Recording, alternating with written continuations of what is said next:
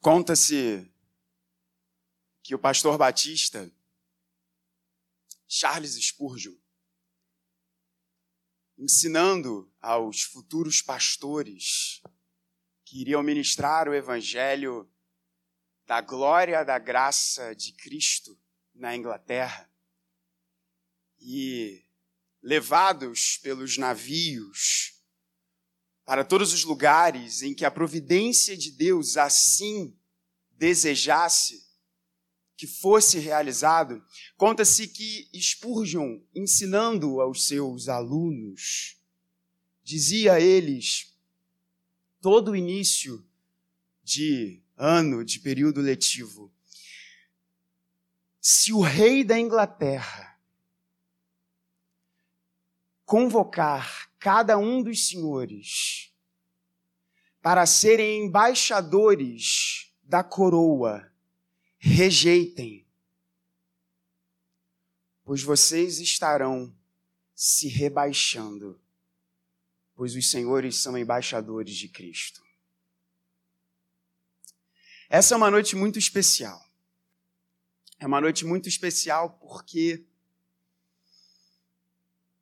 ministrar o Evangelho é por si só algo glorioso, algo que todos nós, pastores, e esta é uma noite em que muitos presbíteros, docentes ou regentes estão aqui reunidos. E pregar o Evangelho é a razão da nossa vida. Mas também porque nesta data, pela vontade do Senhor, demonstrada na decisão assemblear desta comunidade. Reverendo Vladimir Soares de Brito, também conhecido como meu herói, será reconduzido para um período de mais cinco anos. E eu convido você nessa noite apoteótica, como a fala do reverendo Antônio José, encharcada de amor. Eu espero em Deus que um dia eu alcance perto da sua fala, reverendo. Convido você a abrir na segunda carta de Paulo aos Coríntios, capítulo de número 4. Texto que irá guiar a nossa reflexão nessa noite. E eu espero em Deus, e não é força de expressão, que Ele me dê forças para terminar este sermão.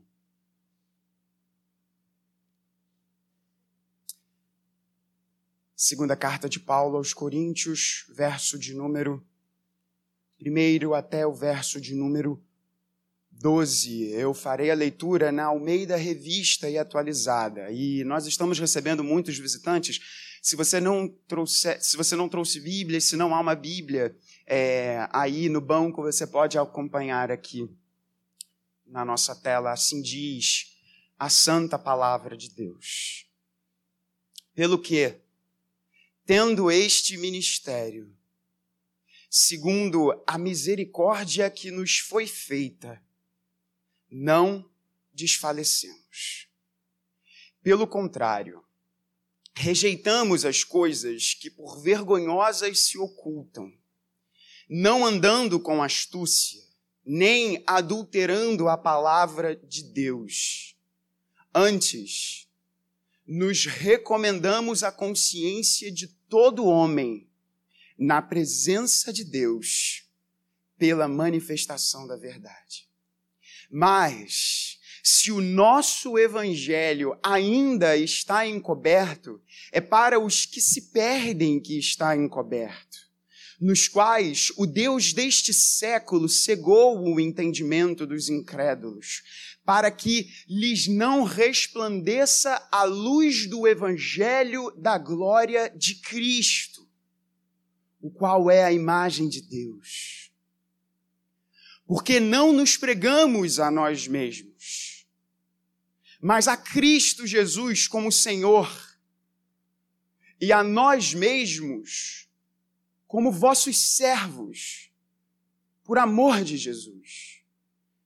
Porque Deus que disse: das trevas resplandecerá a luz, Ele mesmo resplandeceu em nosso coração para a iluminação do conhecimento da glória de Deus na face de Cristo. Temos, porém, este tesouro em vasos de barro, para que a excelência do poder seja de Deus e não de nós. Em tudo somos atribulados, porém não angustiados, perplexos, porém não desanimados, perseguidos, porém não desamparados, abatidos, porém não destruídos, levando sempre no corpo o morrer de Jesus, para que também a sua vida se manifeste em nosso corpo. Porque nós que vivemos somos sempre entregues à morte por causa de Jesus, para que também a vida de Jesus se manifeste em nossa carne mortal. De modo que em nós opera a morte, mas em vós a vida. Essa é a palavra de Deus. E que as palavras dos meus lábios e o meditar do coração da igreja sejam agradáveis na presença do nosso Senhor. Essa é uma noite muito especial. E a Escritura, e cremos que a Escritura é a santa palavra de Deus, infalível, inerrante, fala para toda a igreja. Fala para cada um daqueles que se encontraram com este que é o resplendor da glória de Deus. Mas esta mensagem é uma mensagem para os vasos de barro. E aqui eu peço licença à amada igreja, essa maravilhosa assembleia, para dirigir-me de uma forma muito especial e particular aos presbíteros que estão aqui. E mais uma vez, não apenas os presbíteros docentes, não apenas os pastores, mas os presbíteros regentes, porque cremos que a igreja presbiteriana, ela é liderada pelos seus presbíteros, porque todos os presbíteros são pastores.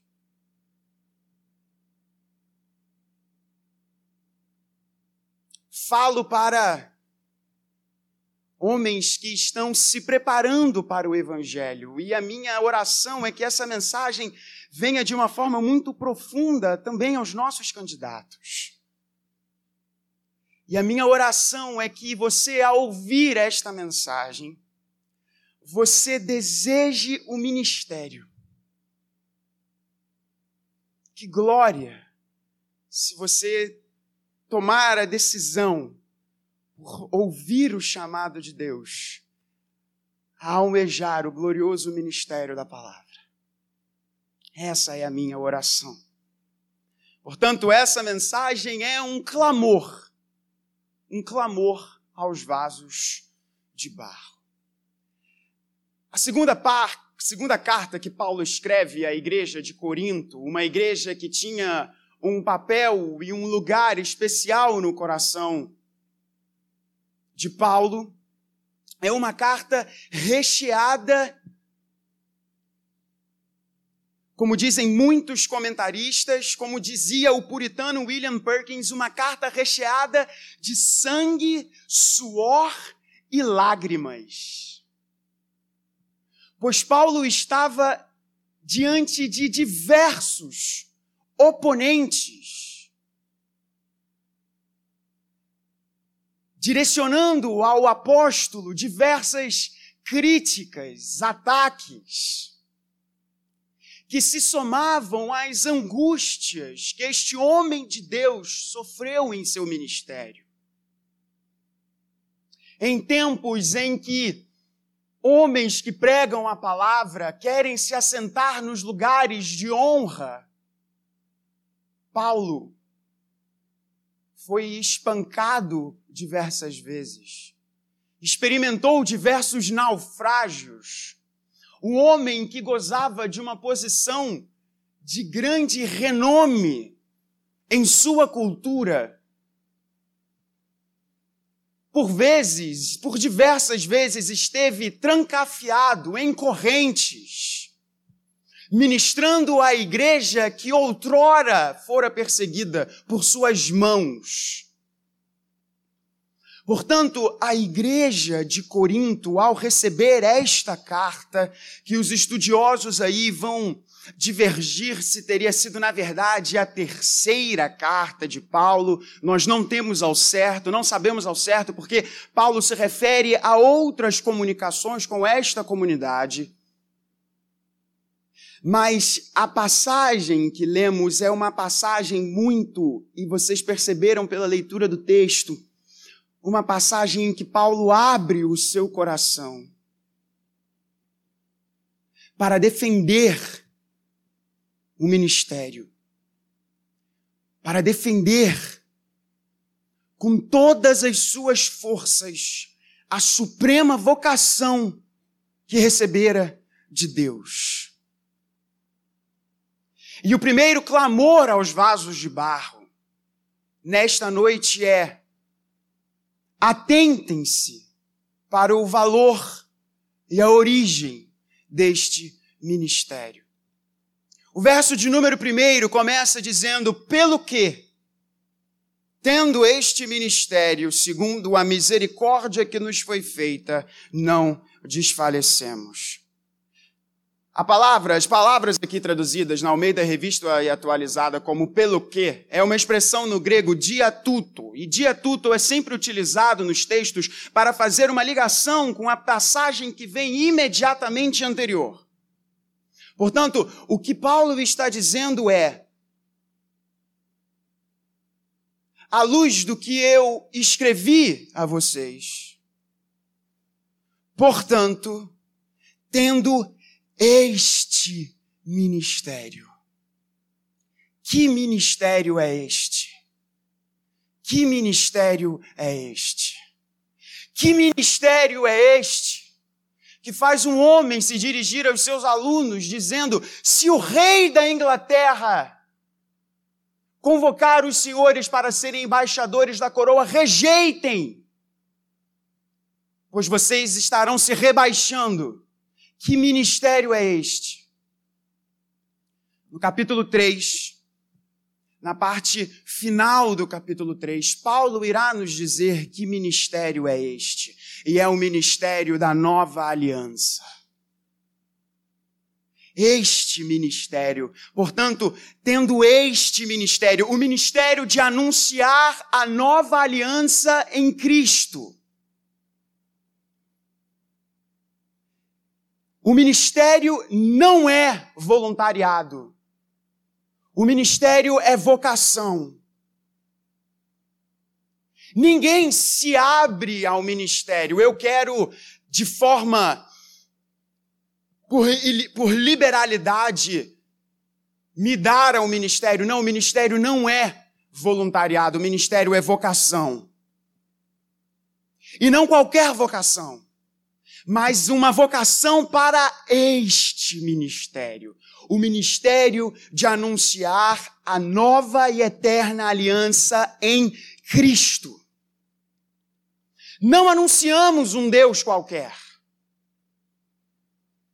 Não usamos a nossa voz, nossas mãos, o nosso coração não pulsa para apregoar um ideário político, uma filosofia, um conjunto de ideias ou um sistema de crenças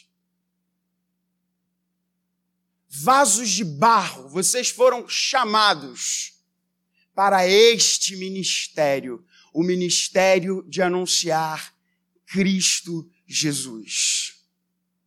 Não um Deus qualquer, não um ser superior, não um espírito elevado, mas uma pessoa chamada Jesus. E o valor deste ministério reside em sua fonte. O valor deste ministério não se encontra naqueles que se lançam a ele. Mas o valor deste ministério encontra-se na fonte deste ministério. Pelo que, tendo este ministério segundo a misericórdia que nos foi feita, segundo a misericórdia que nos foi feita. Vasos de barro, se não fosse a misericórdia de Deus, o que seria de nós?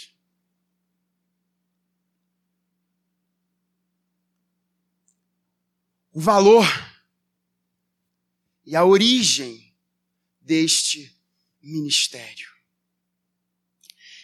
É fundamental pensarmos sobre estas realidades. Em tempos em que, e os irmãos sabem que eu gosto de política, e por vezes eu sou acometido de um prazer quase sádico perdão, masoquista, de assistir aos debates, de assistir às sessões, às comissões, às reuniões dos nossos congressistas. E continua me causando espécie o número cada vez maior de congressistas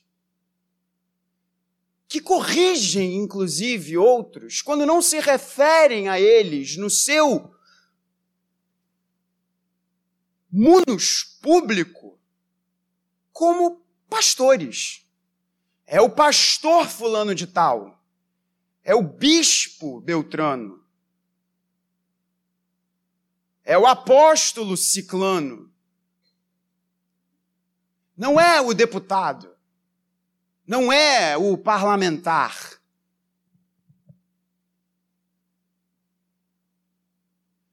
Em tempos em que muitos enxergam o ministério pastoral como a saída para uma vida que profissionalmente não deu certo. Ah, eu vou ao seminário porque eu não consegui passar para um vestibular para a faculdade X, Y ou Z. Ou então fali em meus negócios e vou buscar servir a Deus desta forma. Em tempos em, em tempos em que muitos usam do ministério pastoral como trampolim para os seus desejos particulares, e nós já veremos o que Paulo tem a nos dizer sobre isso, é fundamental, vasos de barro, lembrarmos que nós recebemos este ministério, o ministério de pregar e anunciar a nova aliança em Cristo Jesus. Tão somente recebemos este ministério pela misericórdia de Deus que nos foi dada. O segundo clamor aos vasos de barro que o texto nos apresenta é qual a conduta que é esperada? Qual conduta este ministério requer? No final do verso de número 1, Paulo diz: portanto, a razão de nós não desfalecemos, e Paulo irá retomar esta ideia mais à frente, é porque nós recebemos este ministério pelas misericórdias de Deus. E agora ele diz, pelo contrário, ou seja, nós não desfalecemos, pelo contrário, nos portamos de uma determinada forma. E a conduta, vasos de barro, que este ministério requer, é um caráter sem adendos, sem qualificadoras, sem veja bem, pera lá, mais. Um caráter reto, uma conduta reta. Paulo diz: rejeitamos as coisas que por vergonhosas se ocultam.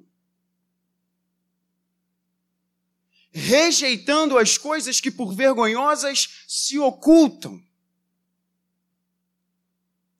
Não andando com astúcia, nem adulterando a palavra de Deus. A primeira fala de Paulo é que nós, que recebemos este ministério pelas misericórdias de Deus, nós devemos viver a nossa vida às claras. Um vaso de barro não pode ter esqueletos, esqueletos no seu armário. Um vaso de barro não pode ter em sua vida particular algo que por vergonhoso não pode ser dito às claras. E meus irmãos, meus irmãos, meus irmãos, vasos de barro. Essa é uma fala para toda a igreja, mas principalmente aos vasos de barro. A regra é diferente. A régua é mais acima. A régua é mais acima. Não adulterando a palavra de Deus. E a palavra aqui é muito interessante, pois ela é utilizada apenas uma vez no Novo Testamento. O que foi traduzido aqui como adulterar. E quando nós temos, os nossos estudiosos sabem disso aqui, quando nós temos palavras que apenas aparecem uma vez no Novo Testamento, nós precisamos olhar para outras fontes, cujo tempo se aproxima do texto, para entendermos qual é o sentido daquela palavra. E a palavra aqui que Paulo utiliza era um jargão utilizado para aqueles comerciantes que colocavam água no vinho. Queriam entregar, queriam vender um vinho com uma determinada qualidade, anunciando uma determinada qualidade, quando na verdade era numa qualidade muito inferior, ludibriando as pessoas. Paulo diz: não adulteramos a palavra de Deus. A pergunta é: por que alguém adulteraria a palavra de Deus? Por que alguém adulteraria a palavra de Deus? Eu não estou dizendo daqueles que utilizam a palavra de Deus para darem vazão aos seus planos de dominação. Os muitos pastores assim são verdadeiros servos de Satanás, dominando as pessoas. Não digo desses, digo de pastores, de ministros da palavra, que estão colocando água no vinho da palavra de Deus. Por que alguém faria isso? Por que alguém não anunciaria, como Paulo disse, todo o conselho de Deus? Porque a realidade, irmãos, é que os vasos de barro podem ter muita popularidade por seu carisma, por seu magnetismo, e é impossível não pensarmos neste homem sem lembrarmos do seu sorriso, da sua fala gostosa. Meu pai tem uma risada indescritível, diria. Mas a realidade é que quando os pregadores, os ministros da palavra anunciam a palavra em sua, inteire, em sua inteireza, não é uma fala popular. Não é uma fala que pega a pessoa e faz um cafuné em sua cabeça. Pois Paulo já irá dizer qual é o real problema da humanidade. E pregadores da palavra precisam anunciar qual é o problema da humanidade. Fiéis pregadores da palavra não adicionam água no vinho da Escritura e, portanto, anunciam a realidade do pecado. E não se enganem, esta não é uma mensagem popular. Você não virá a esta igreja e ouvirá deste púlpito que você é mais do que vencedor, retirando essa gloriosa expressão paulina do seu contexto, e portanto dizendo que você não irá enfrentar doenças, que você não irá enfrentar dificuldades financeiras, que você não irá se ver tentado a tomar atalhos, que você não terá depressão.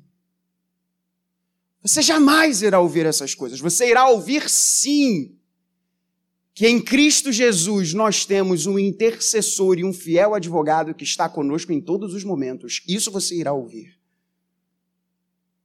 Você irá ouvir que o mundo pode cair ao seu redor. Se você está com Cristo, você não precisa de mais nada. Isso você irá ouvir. Você não irá ouvir que todos os caminhos levam a Deus. Você irá ouvir que há um único caminho, uma única verdade, uma única vida. E esta é Jesus. Não tergiversaremos. Não faremos escolhas fáceis, pois nós recebemos este ministério. Portanto, não adulteraremos a palavra de Deus. Somos servos cativos da palavra de Deus.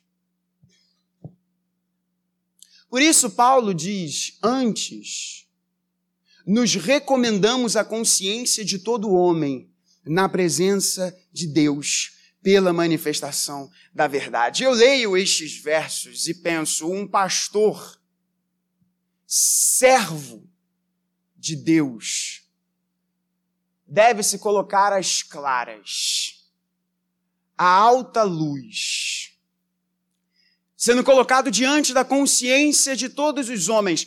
Podem não concordar com a nossa fala, mas não teremos nada do que termos vergonha na nossa vida. Antes, nos recomendamos a consciência de todo homem na presença de Deus, pela manifestação da verdade.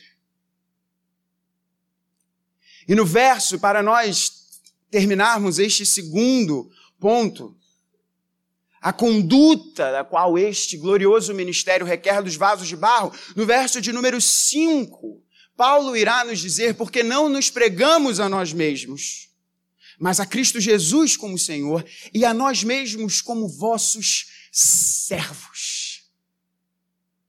Servos. Não senhores, servos. O meu professor de Constituição no seminário, me passou uma tarefa muito interessante no início do semestre. A tarefa era a seguinte: nós, estudantes, nós, os neófitos, no labor teológico, devíamos buscar na Escritura todos os títulos que são utilizados para o ministério pastoral. Devíamos buscar todos os títulos que Paulo e os santos homens de Deus que escreveram da parte do nosso Senhor usaram para se referir ao ministério pastoral. Meu professor de constituição da igreja foi meu pai, por sinal. E eu sei que há um título que é muito precioso ao seu coração, e é este título que eu encerro este segundo clamor aos vasos de barro. Riperetes. Os riperetes eram aqueles que eram lançados no fundo das galés para remarem não sabedores do que iria acontecer com suas vidas, porque provavelmente não chegariam até o final da jornada. E esta é uma expressão que Paulo utiliza para se referir àqueles que se lançam ao ministério. Vasos de barro, nós somos remadores no andar mais baixo das galés para que a morte que opera em nosso viver gere vida para as comunidades nas quais Deus irá nos entregar para pastorear. Jamais nos esqueçamos disso. Jamais nos esqueçamos disso. O terceiro clamor aos vasos de barro nesta noite é: lembrem-se do real problema da humanidade. O verso de número terceiro nos diz: Mas se o nosso evangelho ainda está encoberto, é para os que se perdem que está encoberto, nos quais o Deus deste século cegou o entendimento dos incrédulos, para que lhes não resplandeça a luz. Paremos aqui. A argumentação de Paulo é muito importante, pois ele diz: Nós pregamos a verdade nós anunciamos a verdade e anunciamos Cristo Jesus. E ele diz: se o nosso evangelho está encoberto, é para os que se perdem que ele está encoberto. O que isto significa? O labor do ministério não é desenvolvido com eloquência por si só. Não que haja qualquer problema em você ser eloquente. Mas o ministério pastoral, ele não se dá na eloquência do instrumento. Tampouco ele se dá no preparo intelectual. Por mais valoroso e fundamental que este preparo seja, mas não é este preparo que dá o o sentido, a força que é o motor deste evangelho. Não são palavras bonitas, não são técnicas de convencimento, mas única e exclusivamente o poder do Espírito Santo, que abre os olhos Ora, se o Espírito abre os olhos para a luz, é porque estes olhos estão fechados.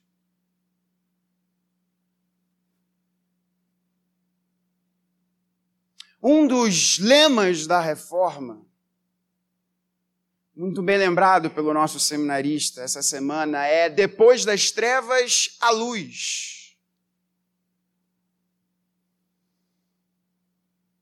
Se há luz e se festejamos a luz, é porque antes não havia luz.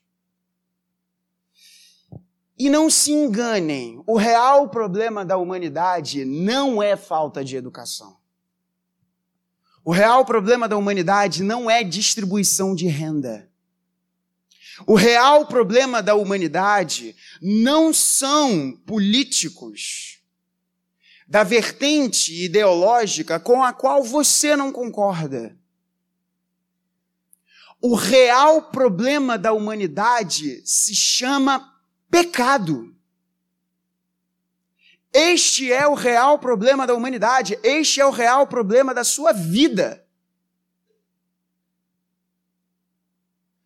E o pecado você não irá combatê-lo com mais educação com mais renda, com políticos com os quais você concorda. Por mais que tudo isso seja coisa boa, não há mal nenhum nessas coisas. Mas elas não são a solução para o seu real problema.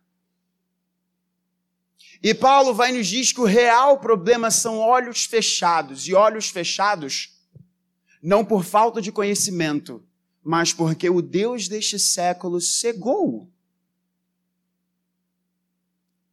E Paulo é claro a dizer: o Deus deste século é uma outra expressão para se referir ao diabo.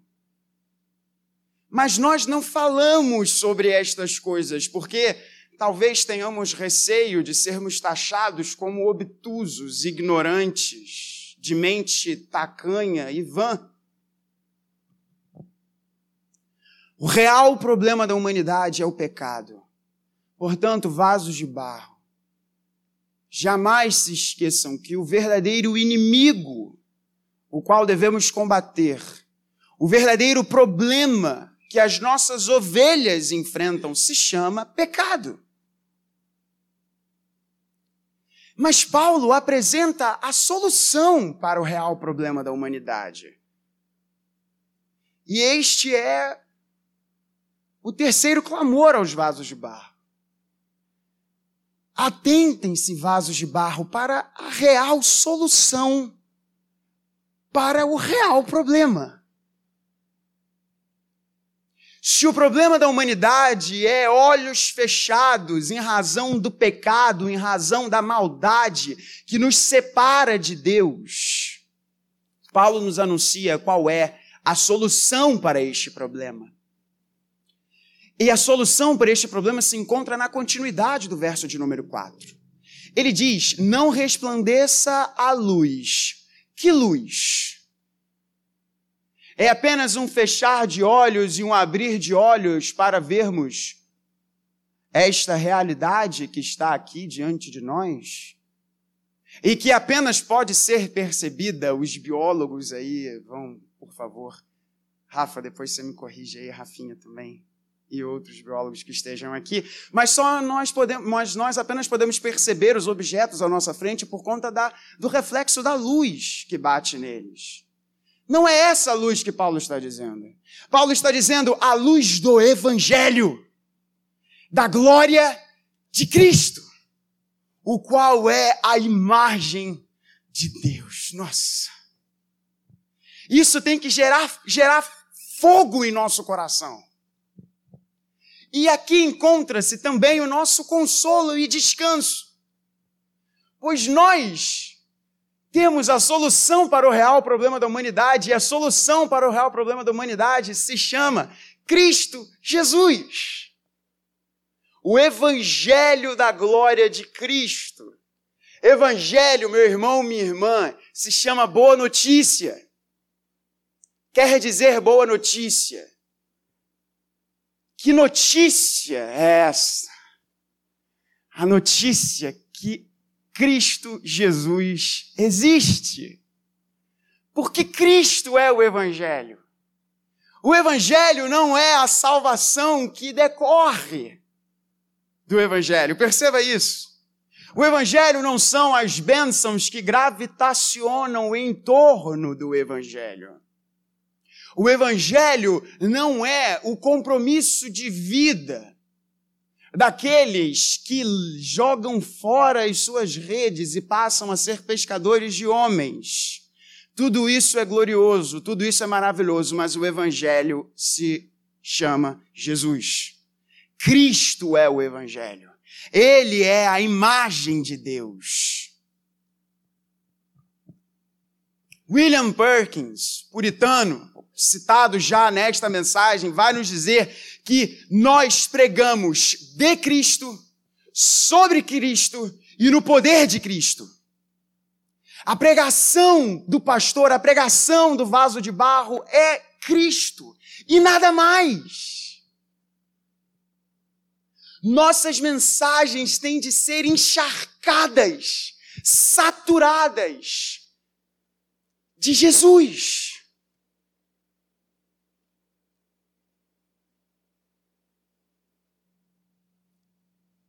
E o reverendo Tim Keller vai muito bem nos lembrar que não é apenas o que nós anunciamos, mas é o que nós enfatizamos. Portanto, a ênfase do ministério da palavra é Jesus. Podemos sim falar sobre curas, podemos sim falar sobre ensino, podemos sim falar sobre administração familiar, podemos sim falar sobre todos os assuntos, porque o Evangelho toca todas as coisas, mas o foco do nosso ministério é Jesus. Spurgeon dizia: de qualquer texto da Bíblia eu traço uma rota até Cristo, assim como em todas as cidades da Inglaterra há uma estrada que liga até Londres. Cristo Jesus, não a nós, verso de número 5, mas Cristo Jesus como Senhor. Ele morreu no seu lugar. Essa é a boa notícia. Essa é a boa notícia que todos nós devemos pregar diariamente. Cristo Jesus, o Senhor da glória morreu em nosso lugar. Porque Deus que disse: das trevas resplandecerá a luz, Ele mesmo resplandeceu em nosso coração para a iluminação do conhecimento da glória de Deus na face de Cristo. Antes de nós vermos o último dos clamores desta noite,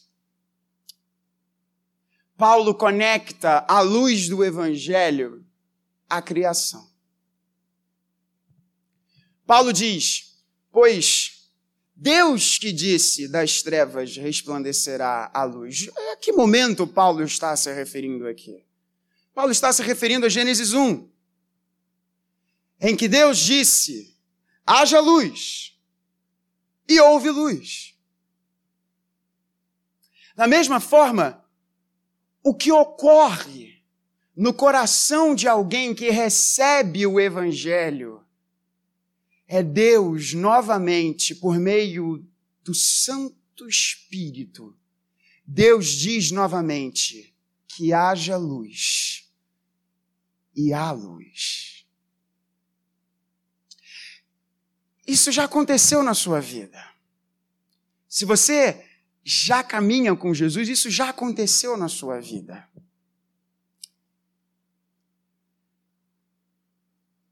Eu tive a bênção de nascer num lar evangélico, de nascer num lar cristão. O chamado eficaz em minha vida veio no ventre desta linda mulher que está sentada nesse banco. Foi ali que Deus me chamou. Por mais que tenha havido um momento em minha vida em que, tal como o filho mais novo, com uma mistura. Na verdade, eu fico brincando que a minha vida, por um determinado momento, foi uma mistura de filho mais velho com filho mais novo, na parábola do pai amoroso. Porque eu estava dentro da igreja, mas o coração e a mente muito fora, até que um dia. Eh, alguns irmãos já me ouviram falar isso. Um dos melhores sermões do nosso pastor é em Lucas 15. Eu lembro de uma determinada manhã que parecia, e a igreja estava abarrotada de gente, mas parecia que apenas eu estava ali. Apenas eu estava ali. Mas tirando este momento, é como se eu sempre tivesse crido. Talvez essa não tenha sido a sua realidade. Talvez você tenha lutado com este evangelho por anos. E de uma forma que você talvez não saiba precisar. Aquilo que era enfadonho agora passa a fazer total sentido. Aquilo que antes você rejeitava, agora você toma para si e não consegue imaginar a sua vida sem este evangelho.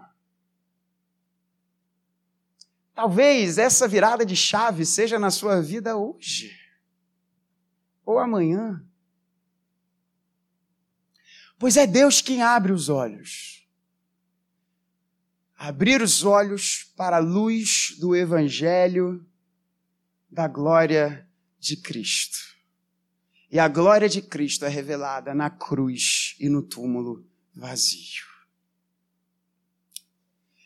O último clamor aos vasos de barro nesta noite se encontra dos versos de número 7 aos versos, ao 12.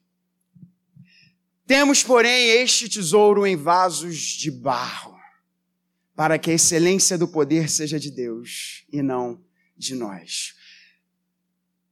O último clamor desta noite é: atentem-se, vasos de barro, aos paradoxos do ministério.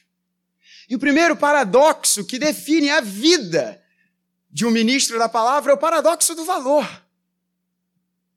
Pois nós somos vasos de barro, mas nós anunciamos a mais excelente das mensagens. Nós não somos nada, mas nós anunciamos aquele que é tudo. Nós devemos ser contados entre os remadores das galés, mas trazemos em nosso coração o pulsar daquele que se assenta no alto e sublime trono. Não nos esqueçamos disso. E isso há um propósito. Para quê? Para quê? a excelência do poder seja de Deus e não de nós. O paradoxo do valor deve acompanhar o ministro. Lembrando que nós somos de barro. Os vasos de barro eram vasos da ordinariedade. E eu falo agora para toda a igreja. Deus utiliza a todos. Deus usa todos. Quer você seja eloquente, quer não. Quer você seja homem, quer você seja mulher. Quer você seja casado, quer você seja solteiro, ricos, pobres, brancos, negros, asiáticos, indianos, hindus e por aí vai. Deus utiliza a todos e todos são vasos de barro para que o valor, a excelência de Deus seja demonstrada.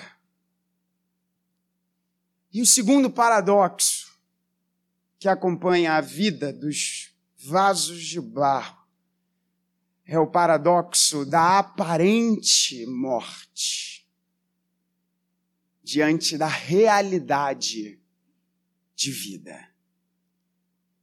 Paulo diz: em tudo somos atribulados, porém não angustiados. Perplexos, porém não desanimados. Perseguidos, porém não desamparados. Abatidos, porém não destruídos. O porém não é o grande retumbante grito aqui. Somos perseguidos, mas não somos desamparados abatidos, mas não destruídos. E ele diz: levamos sempre no corpo o morrer de Jesus, para que em vocês opere a vida.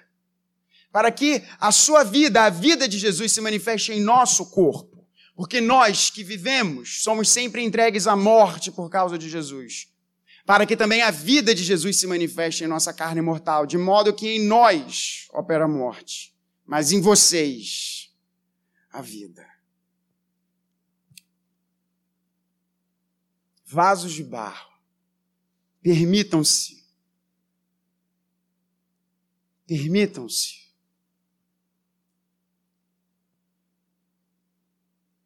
permitam-se serem consumidos pelo ministério da palavra. O chamado para aqueles que estão no ministério é um chamado de entrega, é um chamado de morte.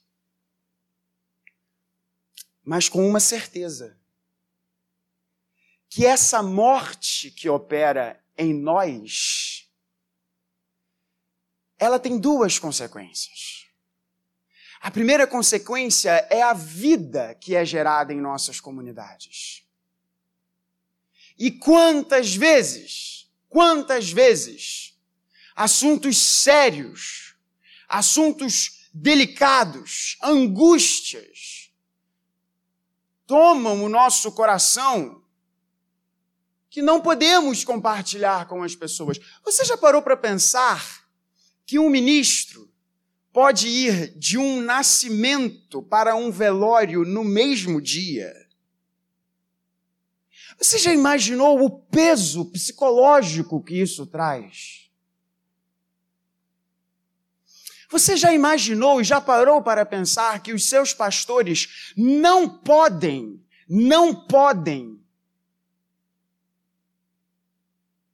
simplesmente dizer: Eu não estou muito legal hoje como muitas vezes em nossos trabalhos fazemos. Você já parou para pensar que muitas vezes os pastores precisam trazer uma palavra de conforto quando o seu coração está em lágrimas? Este morrer que nos acompanha gera em nossas comunidades vida. Temos de encarar a morte, para que em nossas comunidades haja vida. Mas essa é a primeira consequência, há uma segunda. Paulo não diz apenas em nós opera a morte e em vós a vida, mas ele diz também em nosso corpo a vida de Jesus irá se manifestar em nossa carne mortal. Verso de número 11. O que, que Paulo está aqui dizendo? Paulo está aqui dizendo aquilo que o seu amigo Pedro nos ensina. E que está no final de uma fala que todo ministro, quando é ordenado, declara. A fala, a parte da fala em que dizemos publicamente que nós iremos nos portar de modo digno do Evangelho, para que quando o Supremo Pastor se manifeste, nós receberemos a imarcessível coroa da glória. Nós que morremos para que em vocês haja vida, nós também veremos a razão da nossa vida. E a razão da nossa vida é Cristo Jesus nós veremos o Senhor a quem pregamos. O Senhor que ministramos a Eucaristia, o corpo que dominicalmente, simbolizado no pão que quando nós partimos, nós veremos Cristo Jesus e Ele dará as suas mãos para que nós toquemos e vejamos as marcas dos cravos, dos pregos. Nós veremos a Cristo. Portanto, vasos de barro, lembrem-se do valor e da fonte do ministério. Atentem-se que o ministério requer uma conduta reta, que apenas nos é assegurada pela ação transformadora do Espírito Santo que nos sustenta. Vasos de barro, atentem-se para o real problema da humanidade, o pecado. Mas trazemos a real solução para este problema, a luz do Evangelho de Cristo Jesus. Jamais se esqueçam que opera em nós um paradoxo. Nós somos pó, mas trazemos a excelência da mensagem em nosso viver. E morremos diariamente morremos, para que haja vida em nossas ovelhas. Mas morremos, sabedores que um dia nós veremos aquele que é a vida. Conta-se que na Academia de Genebra, e eu quero chamar, eu sei que eu me alonguei demais, mas eu quero chamar o grupo de louvor para cantar uma canção que não estava programada. Mas eu pensei nesta mensagem, Deus me trouxe aqui. Eu sei que é uma canção que o nosso pastor muito tem apreço. Conta-se que na Academia de Genebra, os servos que estavam se preparando para estudando aos pés de João Calvino, estavam se preparando para ministério na Academia de Genebra, eles se despediam uns dos outros com uma saudação. Eles se despediam uns dos outros dizendo: Até a glória. era o raiar da reforma protestante. Muitos irmãos nossos foram perseguidos pelos católicos romanos nessa época. E a saudação daqueles jovens que ali saíam da Academia de Genebra, entre eles João Knox. Eles sabiam que não mais iriam se ver. Eles sabiam que provavelmente iriam morrer em seus países. Portanto, a saudação era até a glória. Mas eu preciso lhe dizer algo. Vai valer a pena. Vai valer a pena. Meu pai, meu herói, minha oração é que o Senhor Jesus cada vez mais diminua você para que ele cresça. Que você jamais se esqueça que você é um vaso de barro. Mas você leva a mais excelente das mensagens. Eu sou muito grato por ter um pai cristão, por ter um pai que me ensinou e me ensina os caminhos do Senhor. E um pai que é pastor. O meu herói não usa uma capa. O meu herói está atrás de uma Bíblia aberta. Que o Senhor te abençoe e te guarde. E que esses cinco anos sejam anos de glória. E meu Pai, tenha certeza que vai valer a pena. Eu sei que já valeu a pena. E é isso que a gente vai cantar. Pode se coloque de pé.